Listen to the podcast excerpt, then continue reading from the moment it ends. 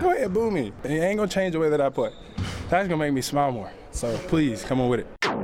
Bienvenidos a esta edición previa del el podcast de NBA que acostumbramos a hacer con Martino Simani. Estoy con él en este momento enfrente. ¿Cómo estás, Soso? Excelente, excelente, contentísimo. Nos quedaron algunos temas eh, para repasar del episodio anterior en el que hablamos mayormente de Ginobili y llegamos a tocar alguna parte de lo que pasó con San Antonio y Toronto por transitiva. Y nos faltó el movimiento sísmico, ¿no? El movimiento de placas tectónicas que tuvo la NBA, que es el eh, traslado de LeBron James a las luces de Hollywood. Porque yo creo que va mucho más a Hollywood que a Los Ángeles Lakers. O sea, es más lo que lo atrayeron las luces de Hollywood que los propios, eh, o sea, Los Ángeles que los Lakers. Eh, de cualquier manera, tengo que admitir la derrota en esta especie de penca que uno podía establecer antes de que LeBron James tomara la decisión yo pensé que no iba a ir a los Lakers porque indefectiblemente su legado en los Lakers va a ser inferior al de las grandes estrellas de los Lakers. No tiene tiempo y contexto como para generar un legado del tamaño de Magic Johnson, de Kobe Bryant, de Karim Abdul-Jabbar. ¿O estoy equivocado? No, no, o lo puede hacer. así, no, no, no, no lo va a alcanzar de ninguna manera. Mi razonamiento era, ¿por qué ir a un equipo en el que va a ser menos indefectiblemente que otros jugadores en ese equipo. Digamos, para ponerlo en una analogía rápida y bastante gráfica, en Boca Juniors, fútbol, es una analogía para uruguayos, en Boca Juniors es mucho más Riquelme que Maradona. No me refiero a la gente, me refiero a estrictamente lo futbolístico y lo que le aportaron a ese club. ¿Riquelme es más jugador que Maradona? No en, este caso puede pasar lo mismo con Kobe y LeBron James, por ejemplo. Por supuesto. LeBron James, en legado como jugador de básquetbol y de palmarés y de, bueno, números, cifras, estadísticas, todo lo que ha conseguido, es un jugador que está varios escalones por encima de Kobe Bryant. No va a suceder eso en los Lakers. En los Lakers va a ser más importante Kobe Bryant que LeBron James. Sí, claro que sí. Bueno, no le importó eso a LeBron. En el corazón del hincha, digamos. Y en la narrativa de la franquicia. Sí, sí, sí, pero digo, eso mirándolo desde afuera, ¿no? Mirando todo desde afuera. Y desde la atemporalidad. Ajá. En este momento. En el tiempo. Exacto. O sea, haciendo, sacando el, haciendo un zoom out y sacando el foco y mirándolo desde una panorámica, cuando vos veas la gráfica de la franquicia, el pasaje de LeBron James por Los Ángeles Lakers no va a dejar una huella eh, similar a la que dejaron las grandes Jerry West, Kobe Bryant, Karim Abdul-Jabbar, Magic Johnson, ¿no? Supongamos ese cuarteto. Y bueno, me parecía que a él, con lo preocupado que en general está por controlar las narrativas, eso lo iba a mantener eh, alejado de los Lakers. Pero al final no, nada que ver. Esto demuestra a las claras lo que veníamos hablando hace bastante tiempo. Hubo un punto de inflexión después de ganar el título con Cleveland, de que él dio vuelta a la maquinita. Ya hablamos varias veces de la situación que pasan los deportistas cuando eh, la opinión pública se le da vuelta y pasan de bueno a villano, ese momento que todos tenemos de que una, una estrella pública ya nos cansamos de idolatrarla y hacen algo que no nos gustó y nos hiere el corazón. El momento Kevin Durant, le podríamos llamar ahora. Kevin Durant, que, antes era la decisión, antes era el programa de la decisión de él, era el momento de LeBron, que ahora en la modernidad, digamos, porque ya cada año parece que es una década. Es impresionante. Eh, es la decisión de Durán y cómo, y cómo lo vemos de resentido a Durán al día de hoy. No puede con superar. Dos, con dos anillos arriba. No lo puede superar. No puede superar el odio que le tiene la gente y cómo cambió, cómo se revirtió esa relación con el público. Como, como Lebron vivió eso, esta misma situación que vivió Durán, inclusive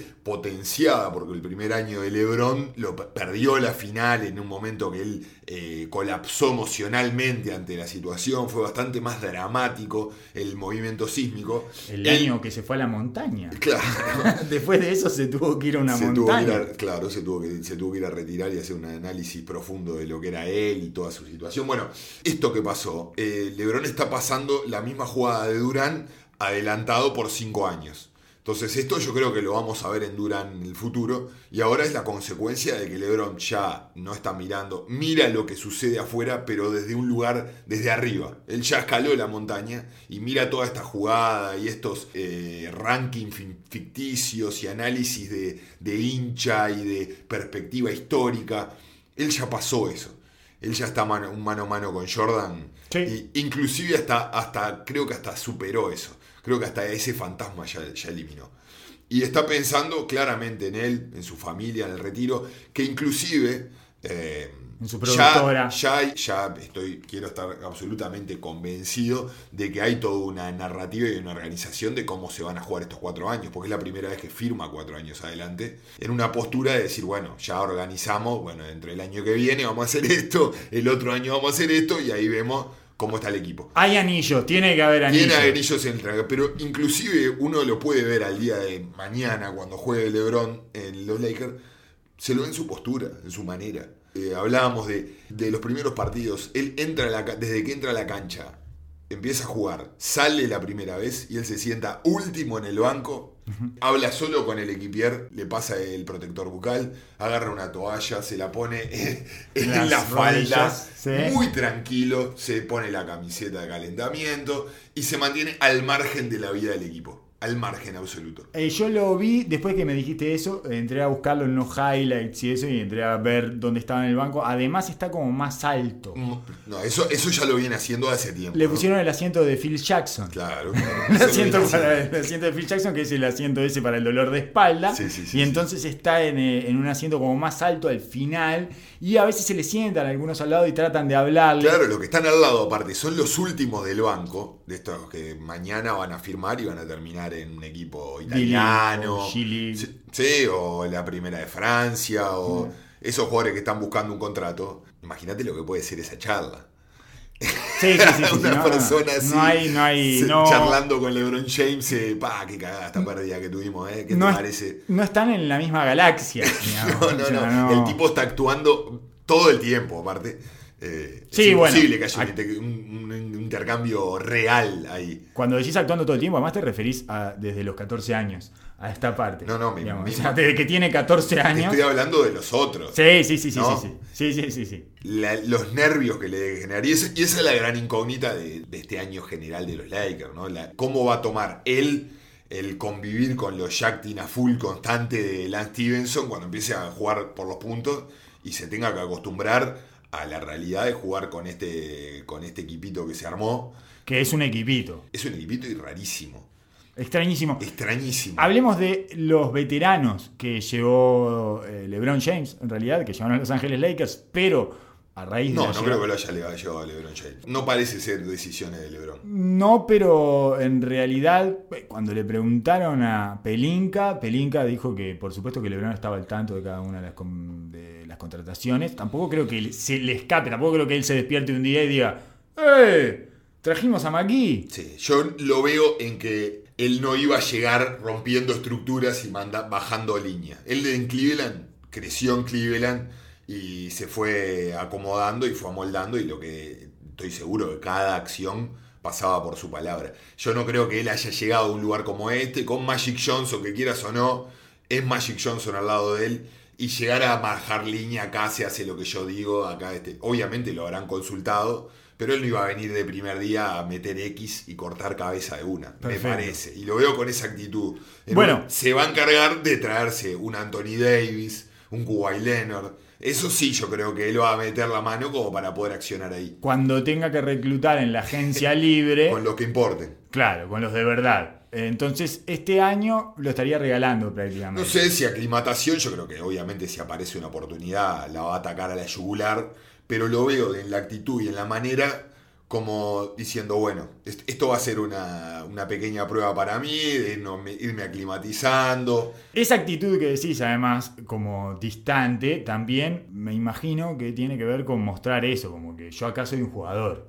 Claro. O sea, no soy más, quiere borrar la imagen de LeBron James, jugador, director técnico, eh, GM y dueño del equipo, Porque además llegó una franquicia que tiene su propia Tiene su personalidad. propio peso. Y creo que eso era lo que le gustaba al el punto atractivo de este momento de LeBron James. Está en un punto en el cual en su juego está a tope ahí, la cresta de la- de la ola, Increíble. pero mentalmente está en otro lugar. Creo que esta parte de los Lakers le saca presión y le saca esa mochila. Ya está en una época en la cual no quiere más problemas. Debe estar queriendo ser la pieza más eficiente que él pueda dentro de la cancha y después empezará a disfrutar de otras pequeñas cosas. Convengamos que eh, cuando vos sos eh, jugador, coach, GM y presidente del club, eh, lo que termina sucediendo es que hay muchas variables que te comen energía, Implotás. Además de la cancha. Claro. Es mucho más difícil de sostener. A medida que van pasando etapas de, su de tu carrera, de- del momento que vos estás, vos disfrutás de diferentes cosas de diferentes maneras. Por cómo sos vos, por la experiencia que tuviste, ya hay cosas que no te son divertidas. LeBron James ahora va a estar jugando con jugadores 12, 13 años más chicos que él, Sí, eh, no. con otros intereses. Ya no está para andar haciendo lo que hacía en Miami, de videíto, y estar disfrutando.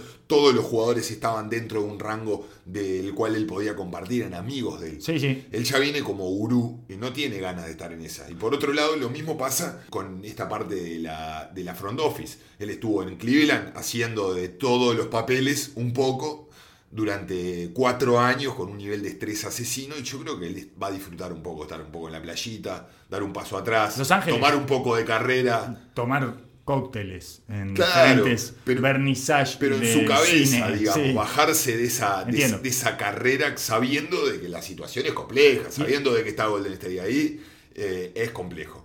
Y está bien que no hable mucho con sus compañeros para no encariñarse, porque todos se pueden ir pasado mañana. o sea, está Y bien. él lo sabe. No se quiere encariñar con ninguno, está muy bien eso. No tiene que generar lazos afectivos porque no sabemos quién se va a quedar y quién se va a ir. De cualquier manera, eh, hay una constante en la carrera de LeBron que es la presencia de tres o cuatro terrajas. Sí, sí, que le encanta. Que le encantan, Sí. exacto. Que Desde ya su- empezó de- desde su adolescencia. desde que jugaba en el equipo este verde, que no me Sí, acuerdo cómo se llama, San Mary's. San Mary's. Eh, siempre tenía dos o tres terrajitas ahí alrededor de él. Que eran los amigos de toda la vida, son sus amigos de la infancia. Exacto.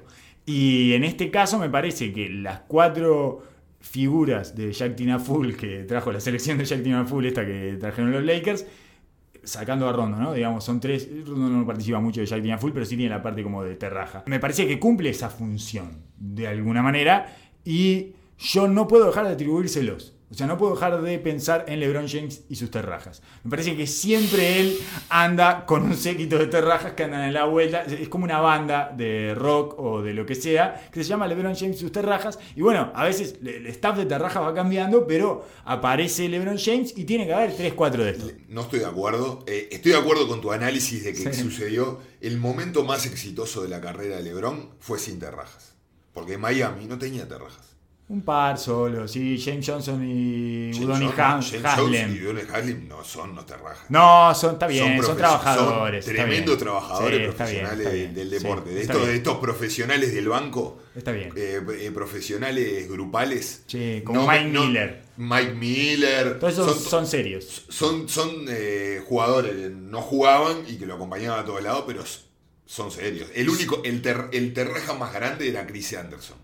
Digamos, entre comillas, ¿no? Sí, que es un. Muy funcional, extremadamente funcional en su momento. Tremendo Esto que armaron ahora es impresentable. No, es un- impresentable. Ver, a, ver a Lance Stephenson haciendo macacada para la tribuna. Yo entiendo eh, desde un punto de vista de decir, no tenemos chance de pelear, necesitamos eh, veteranos con un sueldo medio, pero que sean a corto plazo, desesperados por, por jugar, Puntos. que puedan ser que puedan darte cosas puntuales. La llevé el Magui con la caída del atleticismo, necesitamos un 5 dinámico porque queremos correr, Rondo porque queríamos, me que la- parece a que mí, la pelota gire y un tipo de experiencia también. y que un pueda- tipo, exacto, un tipo que tenga pedigrí, que no nos salga caro, de que pueda aportarnos cosas. Creo que el año pasado dejó una imagen diferente. Rondo viene de dos temporadas buenas. Claro. eh, Las últimas dos temporadas fueron buenas. La que se lesiona con Chicago, él cuando arrancan los playoffs, que Chicago estaba para dejar a... Primero le encontraron la vuelta, eh, con Rondo adentro del barco, más allá que se pelearon con Wade y todo eso. Y después, eh, cuando arrancan los playoffs, hasta que se lesiona Rondo, Sí. Chicago pegaba el zarpazo. Sí, me parece que el encaje dado el equipo, cómo está construido, no es el mejor para él ni No. para el equipo, claramente. No. Claramente es un tipo que necesita la bola en la mano. Es un, un jugador que tiene un base mejor en su versión, pero, o sea, El con más Ball. talento, pero es muy similar a lo que es él. Entonces no le da un cambio de No. ritmo en esa posición. Pero además lo que decimos siempre, el punto inicial para reclutar jugadores para ponerle a LeBron James es que la metan. Sí, Si no la mete ya tiene, empezamos mal. Claro. Tiene que hacer muchas otras cosas para no meterla y poder jugar al lado de LeBron. Rondo hace muchas otras cosas y es muy inteligente sabiendo jugar sin meterla. Eh, Entonces es una posibilidad que se juegue. El tema es que lo que tenés alrededor tampoco específicamente la mete. Entonces, si hay un jugador que no la mete, bueno, es solucionable. En orden eh, de inutilidad y terrajada ascendente. Para mí tenemos dos parejas. El más útil y menos terraja es Rondo o McGee. Digamos, esa- para mí son las dos parejas. Las parejas son Rondo McGee, Lance Stephenson, Michael Beasley. Porque no mencionamos a Michael Beasley todavía, que es un desperdicio eh, basquetbolístico que recogieron de un contenedor. Es lo mismo abrir un contenedor y agarrar, ir a cualquier playground y agarrar un tipo de ahí. Extrañísimo. El fichaje más, eh, más desconcertante de todos esos, eh, eh, creo que Michael Beasley. Creo que sí. Claramente, porque. No tiene una es- función. en La función específica de Michael Beasley en la NBA es anotar. Venir del banco y, en un partido, el partido 38, cuando tenés que jugar contra Indiana de visitante. Y, neces- y están todos aburridos y cansados. Aparece Billy, te puede poder meter 18 en 12 minutos y te saca de una situación. Pero justo este equipo no lo necesita. Justo este equipo no lo necesita. En un lugar donde ya tenés aleros de tamaño, eh, de polivalencia, grandes que pueden jugar eh, abiertos. y que son jóvenes y que estaría bien que los proyectaras y que les dieras eh, algún tipo de estímulo como para que mejoraran eh, No sus entiende, condiciones. no se entiende la función. Entonces empezamos por el más inútil y terraja, al final se nos fue para el otro lado, la dupla Lance Stephenson o Michael Beasley. Creo que Michael Beasley es peor que Lance Stephenson, ¿estamos Sí, de acuerdo? sí, sí, sí, estamos Es más terraja y más inútil. Sí, sí, sí, claramente. Como jugador, eh, Lance Stephenson tiene otra validez. Por lo menos Para- tiene estamina, tiene, es un energy guy. La- Tiene más argumentos, tácticos, técnicos, eh, más variantes, puede penetrar, es un buen pasador cuando quiere y de la manera que quiere, cuando se ilumina. Eh, puede defender con intensidad por lo menos unos minutos. puede tirar de tres. Tien- No la mete, pero puede tirar. no, Billy. Ni tira- siquiera tira. De tres no tira. Bueno, tiene, tiene noches. Tira tiene noches. dos pases adelante del triple. Eh, Esa no- es su chakra, pero creo que puede tirar. De la esquina. puntualmente, puntualmente puede tirar. La cuestión es que no lo van a rifar a Michael Billy, que al día de hoy es lo que importa en la estructura de un equipo. Si vos sos capaz de abrir el espacio o no. Y yo creo que a Michael Billy, de un lado opuesto, no es que se le van a quedar pegados, pero va a exigir una rotación. Bien, ¿No? perfecto. Sí, sí, sí, cumple la función del tipo que tira de tres más allá. Lance Stephenson lo que te puede dar en un equipo de los Lakers que está para el color, para correr en transición, es energía. Es una ola de energía del banco, dos, tres jugadas que son efímeros que para mí es más negativo que positivo porque te salva de un momento pero te mete en cuatro otros momentos espantosos. Se ponen duelos personales estúpidos. Eh, bueno, un montón de cosas que, no, que ya Sí. hemos hablado con el tiempo. Lance. Stephenson es uno de los monigotes predilectos de este programa. De- Claro, o sea, claro. hemos hablado durante mucho tiempo de Lance Stephenson porque nos parece increíblemente eh, distorsivo. Claro. Le saca hasta la concentración al equipo. Es muy difícil mantenerse concentrado con una persona que está haciendo esas Saca cosas. seriedad, ¿no? Hablábamos de la, de la falta de seriedad. Eh, entonces tenemos en orden ascendente de utilidad, digamos. Sí. Empezamos por Michael Beasley, que es un inútil absoluto y que no sabemos por qué está ahí. Lance Stephenson. Y después, eh, ¿quién viene antes? ¿McGee o Rondo? Para mí, McGee tiene un, este, una función muy específica y más clara. En este equipo para mí es el más importante, de los cuatro. Porque no hay otro que pueda hacer lo que haga él. Coloca en su lugar a los siguientes jugadores. Cuando sale Magui, si lo ves ahora, terminan poniendo a Kuzma de 5, porque quieren inventar un, un small ball eh, hiper pequeño con un 5 que tire de 3 y Lebron termina ocupando la pintura. Parecería ser una apuesta bastante ambiciosa, porque Kuzma es extremadamente chico. Sí. Puede funcionar ofensivamente en algún momento.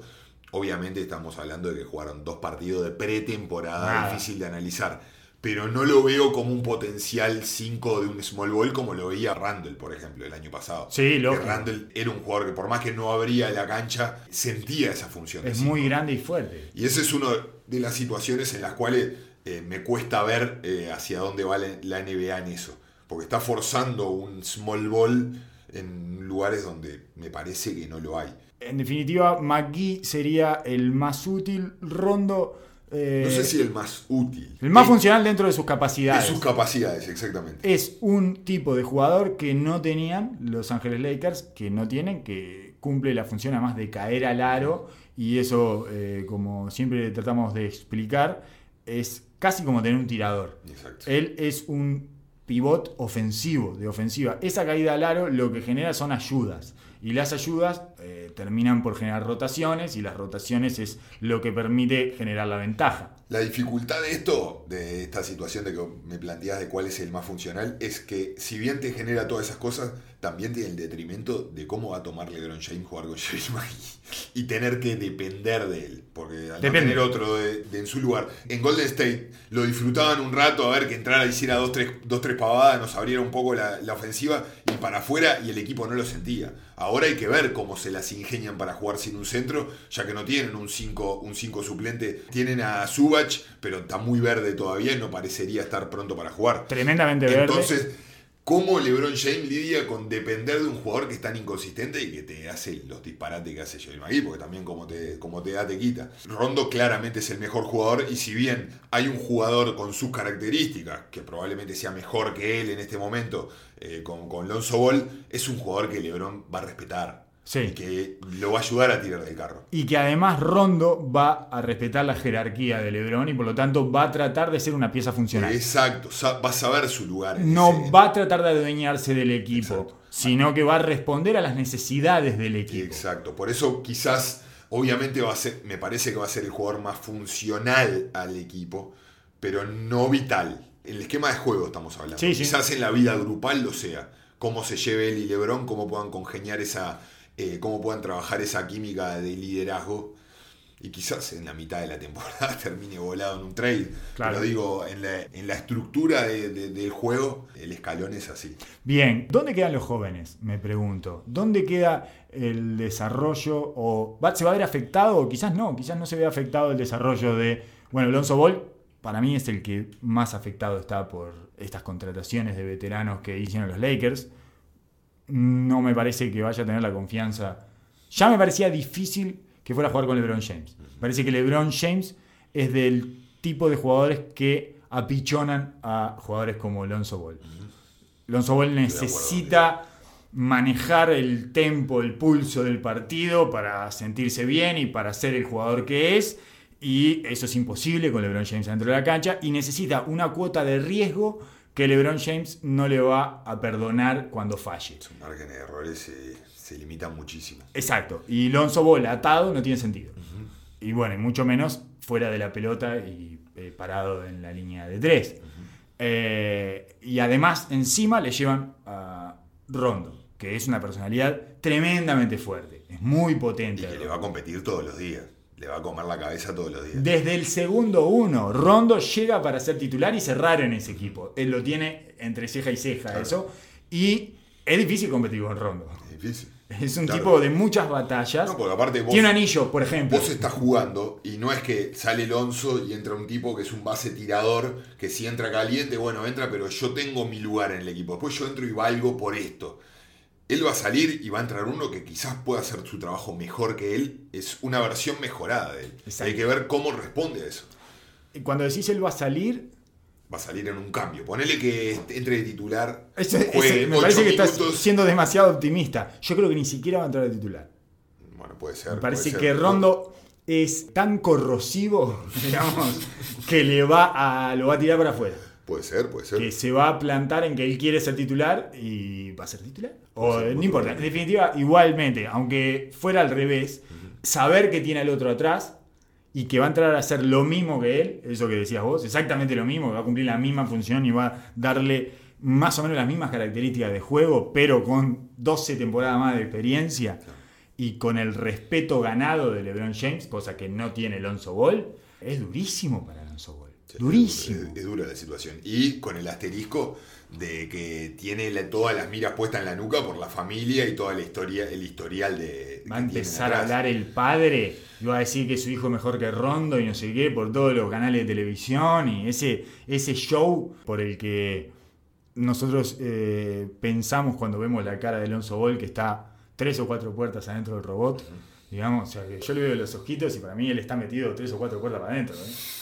O sea, no está no está al frente del no, robot. No está viviendo. No, no, no está al frente del robot. Él está, claro. él está dos o tres compuertas para adentro, que es la cantidad de compuertas que tenés que estar para adentro para no escuchar los gritos de tu padre. Exacto. Eh, me parece que está en estudios de radio como mamushkas, digamos, cajitas chinas de estudios de radio, y él está metido como en él uno. Es la más chiquitita de Totalmente. Todas, ¿no? Está ahí adentro en una bien chiquitita que está envuelta por otra y envuelta por otra y envuelta por otra, y todos son estudios de radio, todos aíslan el ruido.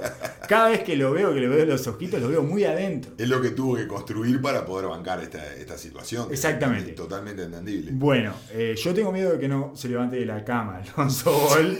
este, después está Brandon Ingram que quizás sea el que menos sufra, pero también... Yo creo que el que menos va a sufrir va a ser Kuzma dentro de todo esto, de este tridente de jóvenes. Ingram es el que tiene mayor potencial aprovechar este momento. Porque una dupla con Ingram y con Lebron puede ser letal y él podría comer de todos lados. Él lo que va a sufrir es no tener la bola, el querer de demostrar su valía.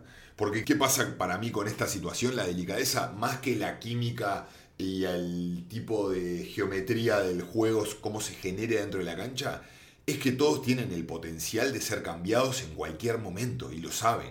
Que van a estar jugando por su vida en vez de a los 20 años, por más que tienen un contrato de dos años más, en este momento de desarrollo, vos estás para probar, claro. errar, tomarte tus partidos, que tus momentos de no tener, que vas a tener unas críticas, que vas a poder desarrollar tu, tu manera. Esto eh, eh, generó, va a generar una incertidumbre para todos. Eh, sí, que no es lo ideal en muchachos de 20 años, ¿verdad? Que, que no, están no, empezando su carrera. No, y que además venían de la nada. Claro, claro, exigencia cero. Todo era ganancia.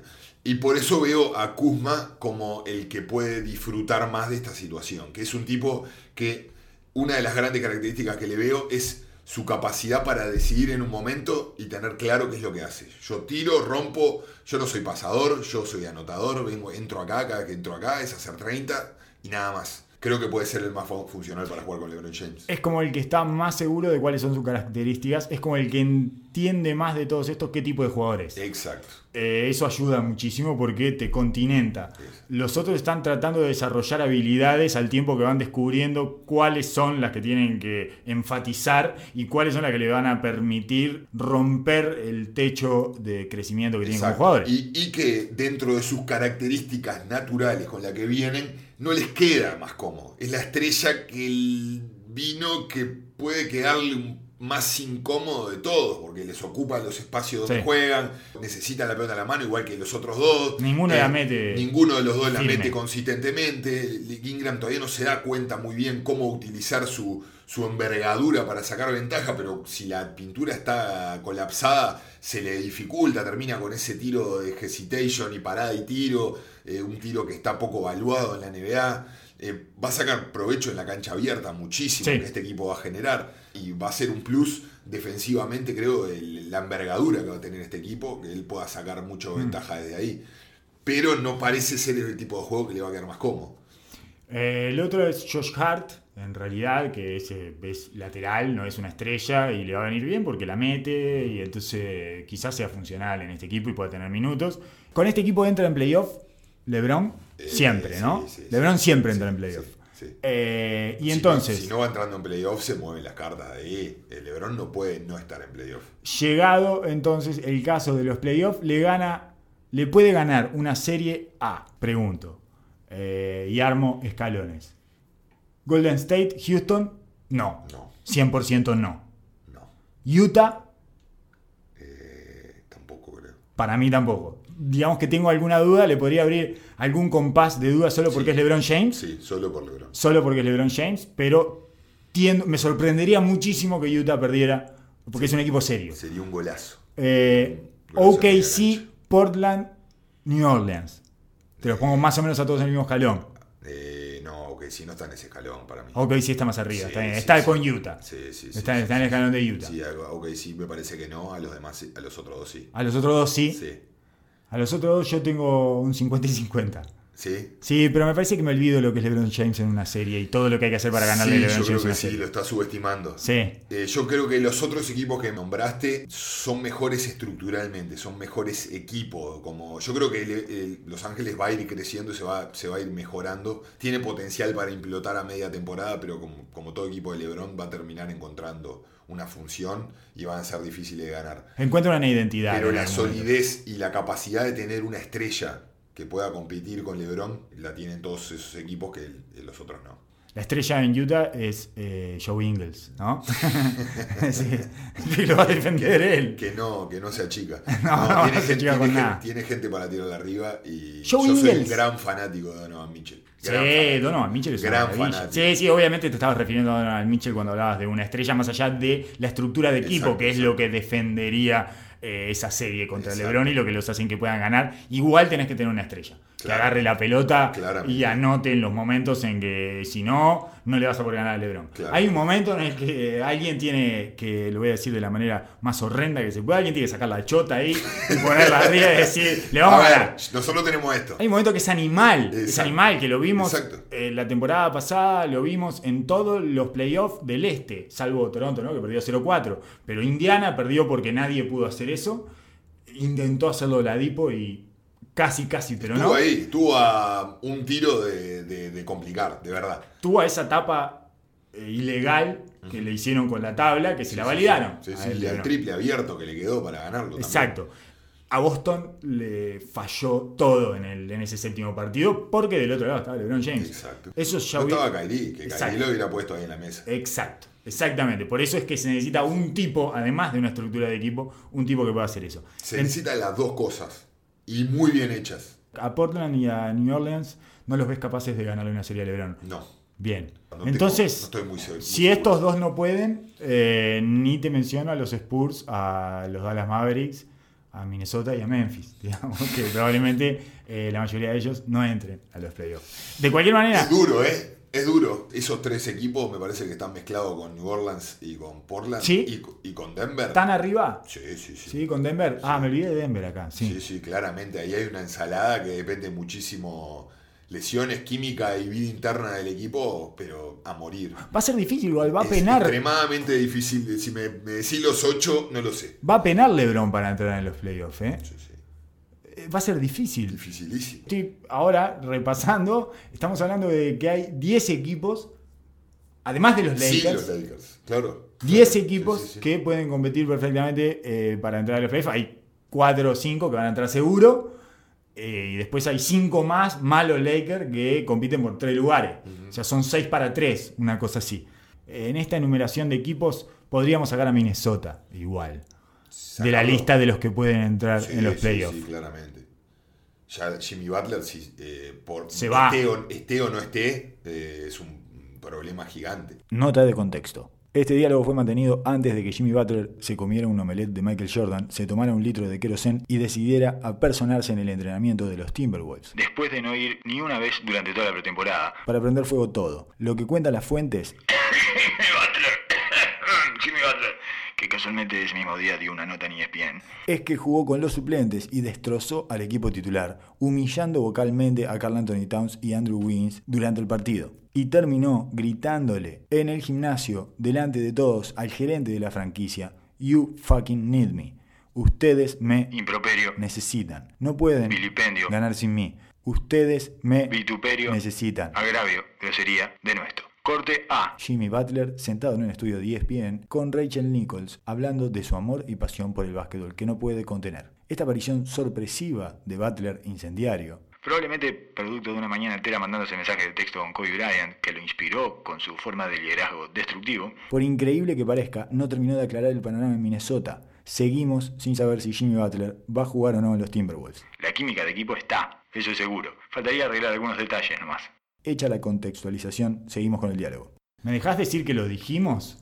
Oso, ¿Me dejás decir que hice una campaña eh, que lleva una temporada y media o dos en contra de Tíbodo diciendo que iba a arruinar todo eso y lo arruinó? Y que es el último GM coach que queda en pie. Y se va a ir con todo incendiado, como se van los coach GMs. Así se fue Van Gandhi, Exacto. Stan Van Gandhi de Detroit. Ya se están acabando, ya se está acabando esa. Fue una pésima ese- idea. ese- esa moda que se instaló en. Una pésima en idea, porque solo queda Popovich, digamos, que si bien no es el GM, es Y se- Buford, Se, prendió fuego todo también. y también se tiene Popovich. Es una pésima idea porque lo que sucede es que son eh, funciones contrapuestas. El GM piensa a mediano y largo plazo y el coach quiere ganar mañana. Son demasiado difíciles las funciones. También. Sí. Muy complejas. Es una locura. Claro. Es como querer jugar en la NBA y también ser arquitecto. Claro, Tipo, sí. no, no, No. podés. Podés ser muy talentoso, pero no podés. Sí, sí, Son sí. dos cosas que te van a llevar muchísimo trabajo, muchísimas horas, muchísimo tiempo. Y si encima son contrapuestas, además de Claro, ser claro, complejas, son claro, contrapuestas, hay una tensión entre esas dos funciones. Todo el tiempo. Por eso es que se peleaban todo el tiempo. Claro. Los GMs con los coaches. Eh, Lo que pasa es que para solucionar ese problema que había entre los GMs y los coaches, generaron un problema más grande, que es darle eh, la gerencia a los coaches. O sea, un desastre. Stan Van Gundy se fue de Detroit por la puerta de atrás, con todo roto, eh, espantoso todo. Y igual hace poco dejó una perla maravillosa, que es que dijo que para él en el duelo, ti- tiene que ver con esto que estábamos hablando al principio, que era el duelo en el que está histórico LeBron James, que ya está instalado en ese mano a mano con Jordan, ya es una discusión eso. Eh, antes no existía la discusión, ahora se puede dar la discusión. A ese nivel de grandeza y de reconocimiento y prestigio está LeBron James en estos años de su carrera. Eh, y dijo que para él LeBron James era un poco mejor por un pelo.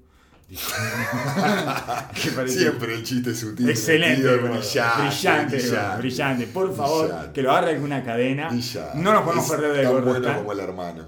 Es brillante, Claro, es brillante. buenísimos. No, no, Ese es su rol. exacto. Ese tiene- es su rol en el básquet. Tienen que comentar los dos. Claro. Tienen que estar los dos. El gordo está y pelearse entre ellos. Deben ser una maravilla. Ellos Un dos. Seinfeld de la NBA. Totalmente, Divino.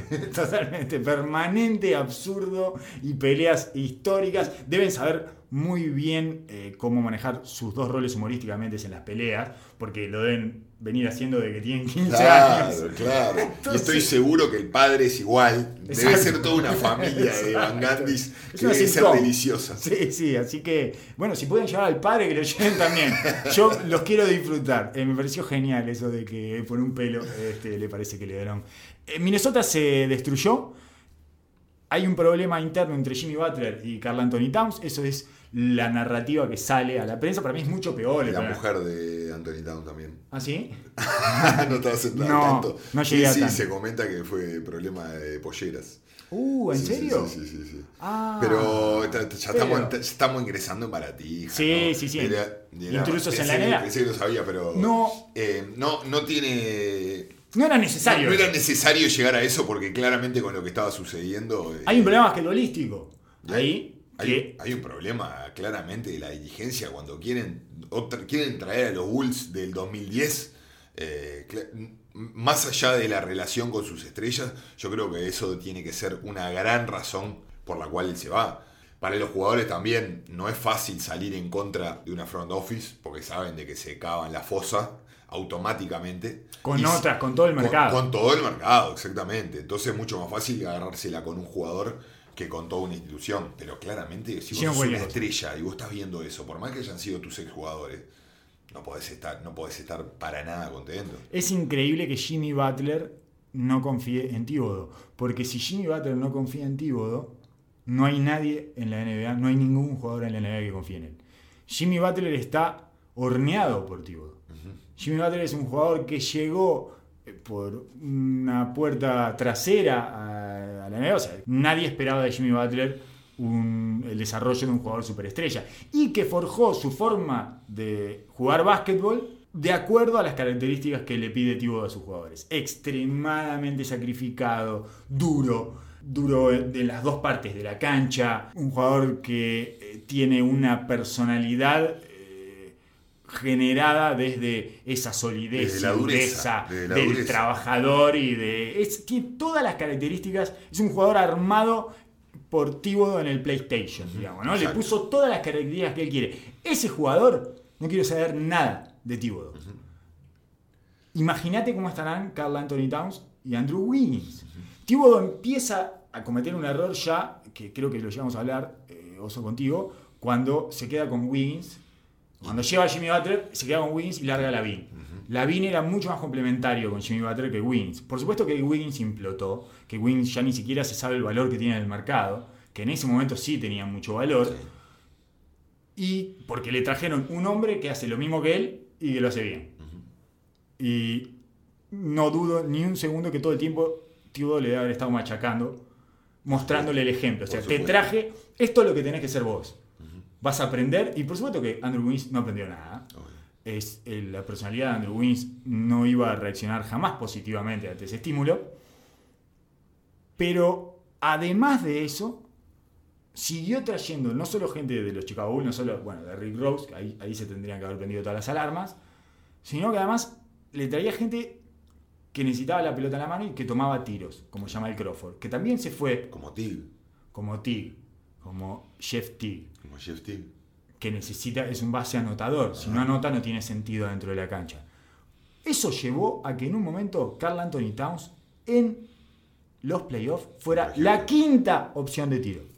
La quinta opción de tiro y de usage. O sea, el jugador que Franquicia por, eh, por excelencia, el futuro de la franquicia. un super Un talento super talento en la NBA.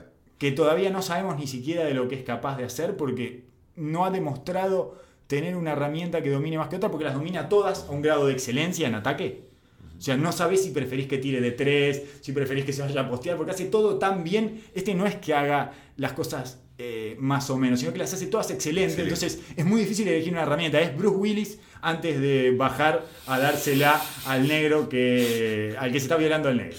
¿Está? Es, es eso en Pulp Fiction. Tiene todas armas tan buenas que no saca como cualquiera. Saca un sable samurai y dice le voy a dar con esto. Saca un cerro, una sierra eléctrica, todo. Es, eso es Carl Anthony Towns en ataque.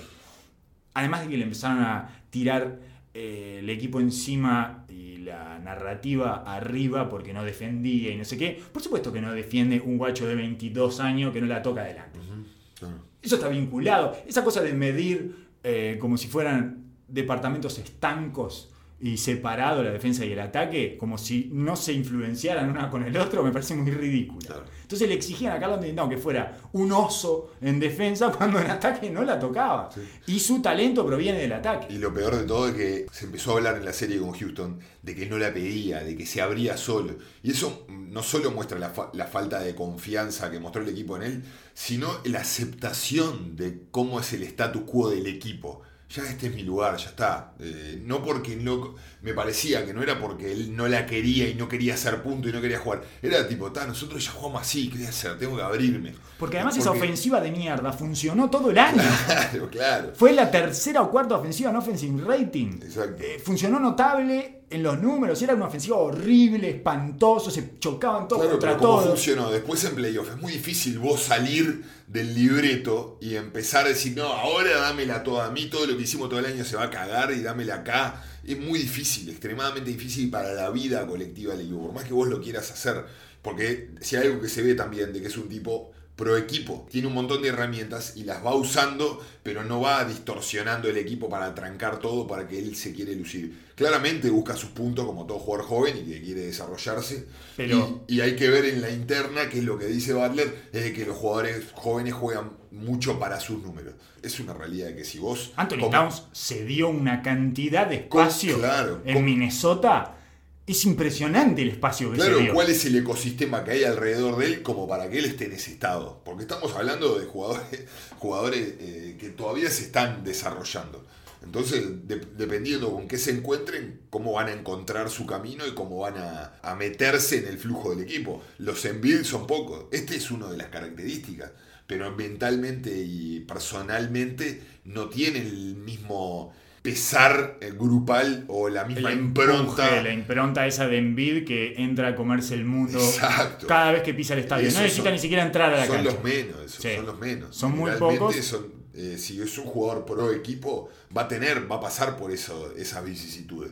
Bueno, en algún momento eh, yo utilicé la metáfora del lechón Me parecía que Minnesota era un lechón y que tenía que ir eh, tomando cocción de a poco, muy de a poco, de, en horas y horas y horas y horas y horas, y que habían traído a un gordo que decía más brasas, más brasas, más brasas, más brasas, lo arrebató. Y en era este- un lechón riquísimo, aparte, tenía todo el potencial para ser delicioso. Muy lindo para, y el proceso iba a ser lindo, Claro. porque además necesitas, cuando tenés tanto talento joven que no está todavía desarrollado, alguien que disfrute del proceso de desarrollar. Y Tíbodo claramente no disfruta del proceso, Tíbodo solo disfruta de los resultados, solo disfruta del sacrificio y ganar. En el, para disfrutar del proceso tenés que saber perder y ver cómo ellos se dan contra la pared también y cómo sus avances eh, muchas veces van a una velocidad que no es la que uno querría como director técnico. Tenés que sacrificar un poco de tu condición de director técnico. No es esa persona Tíbodo, hay un error desde el primer momento, no se le puede pedir a alguien que no sea él.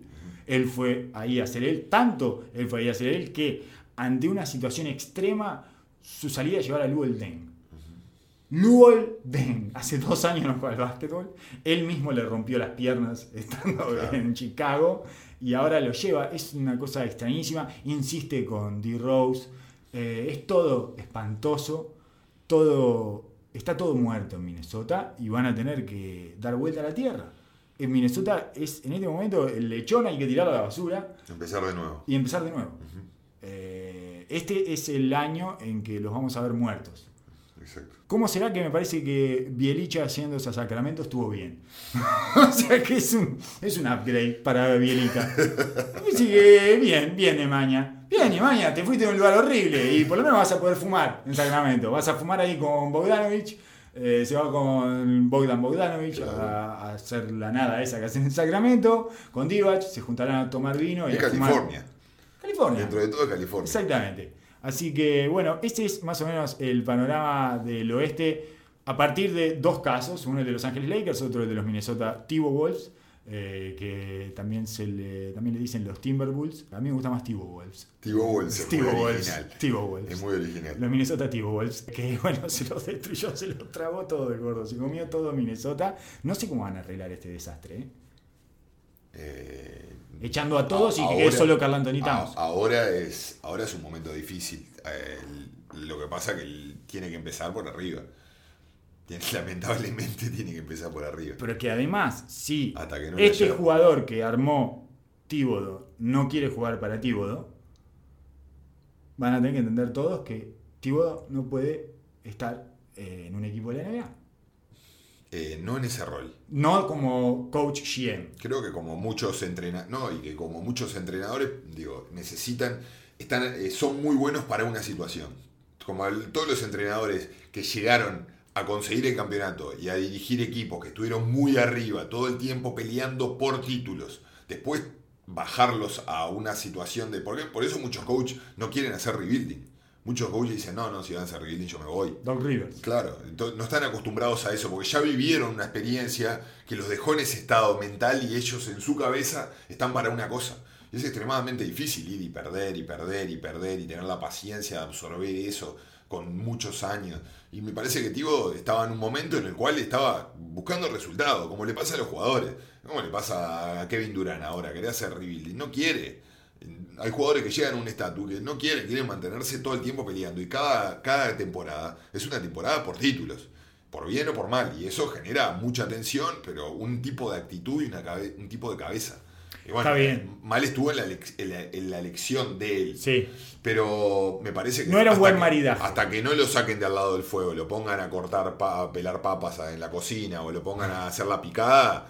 Va a eh, seguir. Va a seguir. y Va a seguir entonces tirando brasas. Va a seguir tirando brasileña a morir. Prende fuego todo. Solamente fuego el Una humareda, una humareda tremenda. Es que ¿no? ya nadie ve nada. Toda la prenda llena de humo. Nadie ve nada, la gente sale espantada ahí adentro. y dice, Claro. "Vos, el parrillero está loco. El parrillero no para de tirar las. Se van todos a jugar al, al- al living, al tribunal. Claro, Porque Es exactamente. imposible así. No se puede convivir. Bueno, Entonces eso va a, tener, va a ser lo primero que va a tener que pasar porque si no van a firmar a Jackie Noah dentro de poco y van a seguir así. Bueno, muchas gracias, Oso, por acompañarme eh, en estas reflexiones previas a la temporada de la NBA. Sí, sí, nos falta hablar un poco del De este. todo. Nos Sí. falta un poco dar un panorama del este y después ya meternos ya más inmersos en lo que esté, lo que Equipos. esté sucediendo. Ver cosas. ver sí. gente. Exacto. Porque ha cambiado muchísimo, hay mucha narrativa nueva, muchas historias entrelazadas. No, el este, el este, el este es increíble, el este es increíble porque tenés a Washington, que Washington Howard, es increíble. Washington que tiene una historia, falta Gilbert Es la nomás. última, es la última, es la última. No. Después de la foto de John Wall en el equipo de Team USA, ya te das cuenta que es la última. Así que va a ser entretenidísimo. Vamos arriba, nos vemos la que viene, muchas gracias por escuchar.